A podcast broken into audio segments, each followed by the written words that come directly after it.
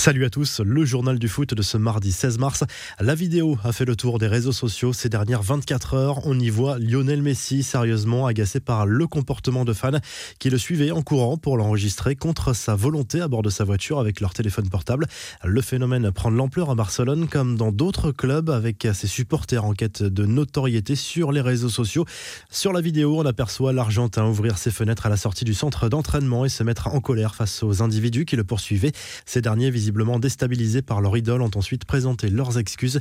Messi, qui a surtout brillé sur le terrain face à Huesca lundi soir en Liga, l'Argentin s'est offert un doublé lors de cette victoire 4 buts à 1. Il a disputé son 767e match avec le Barça, égalant au passage le record de Xavi.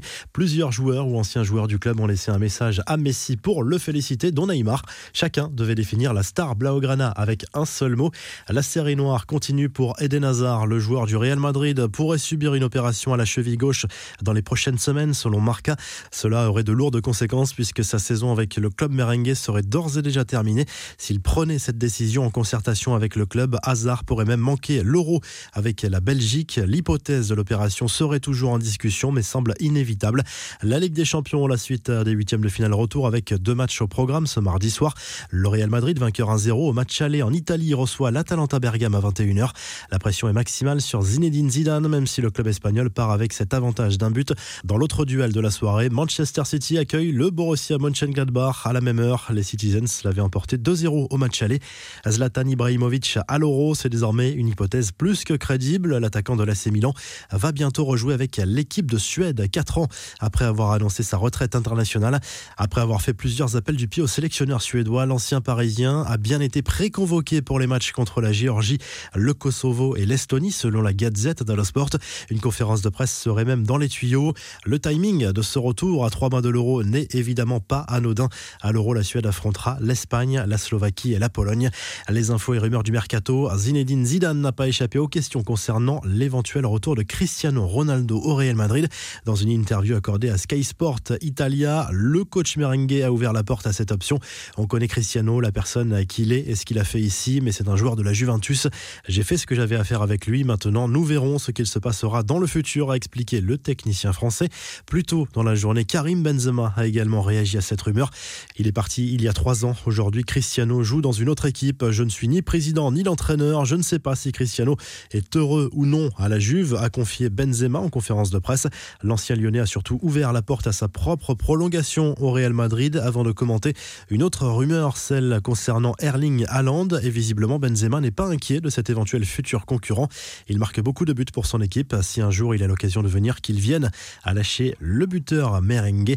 Toujours euh, concernant l'avenir de l'attaquant norvégien, le Borussia Dortmund aurait bien fixé le prix de 150 millions d'euros pour lâcher son attaquant cet été selon Bild et la presse anglaise. Les infos en bref, la nouvelle célébration d'Antoine Griezmann à la sauce US, auteur d'un magnifique but avec le Barça face à Huesca en Liga. L'attaquant français a célébré cette réalisation en imitant la star de la NFL, Aaron Rodgers. Direction à l'Angleterre, Liverpool s'est imposé dans la douleur 1-0 sur la pelouse de Wolverhampton lundi soir en Première Ligue. Rencontre marquée surtout par la blessure du gardien portugais Rui Patricio, évacué sur une civière après de longues minutes de soins sur le terrain à la suite d'un violent choc à la tête. Les dernières nouvelles sont plutôt rassurantes. Toujours en Première Ligue, la presse britannique confirme que Pierre-Emerick Aubameyang a bien été puni par son entraîneur. L'attaquant gabonais est resté sur le banc lors de la victoire d'Arsenal face à Tottenham pour être arrivé en retard au rassemblement des Gunners. Aubameyang l'aurait très mal vécu. Ces graves accusations contre Keylor Navas à présent, l'ancien président de la fédération costaricienne, accuse le gardien du PSG et d'autres joueurs d'avoir menacé de perdre volontairement trois matchs en 2014 afin d'obtenir le départ du sélectionneur de l'époque. Une plainte pour diffamation a été déposée, d'où l'ouverture d'un procès visant Eduardo Lee, 62 ans, sulfureux personnage banni à vie de toute fonction officielle dans le football par la FIFA pour corruption. Les confidences de François Hollande sur l'affaire de la vidéo compromettante de Mathieu Valbuena et l'implication supposée de Benzema dans le chantage.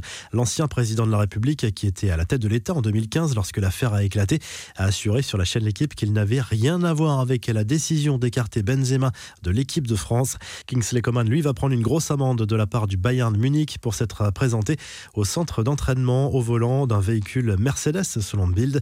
Les joueurs bavarois sont tenus de venir avec la voiture de fonction mise à disposition par Audi, qui verse plusieurs dizaines de millions d'euros au club bavarois pour être partenaire.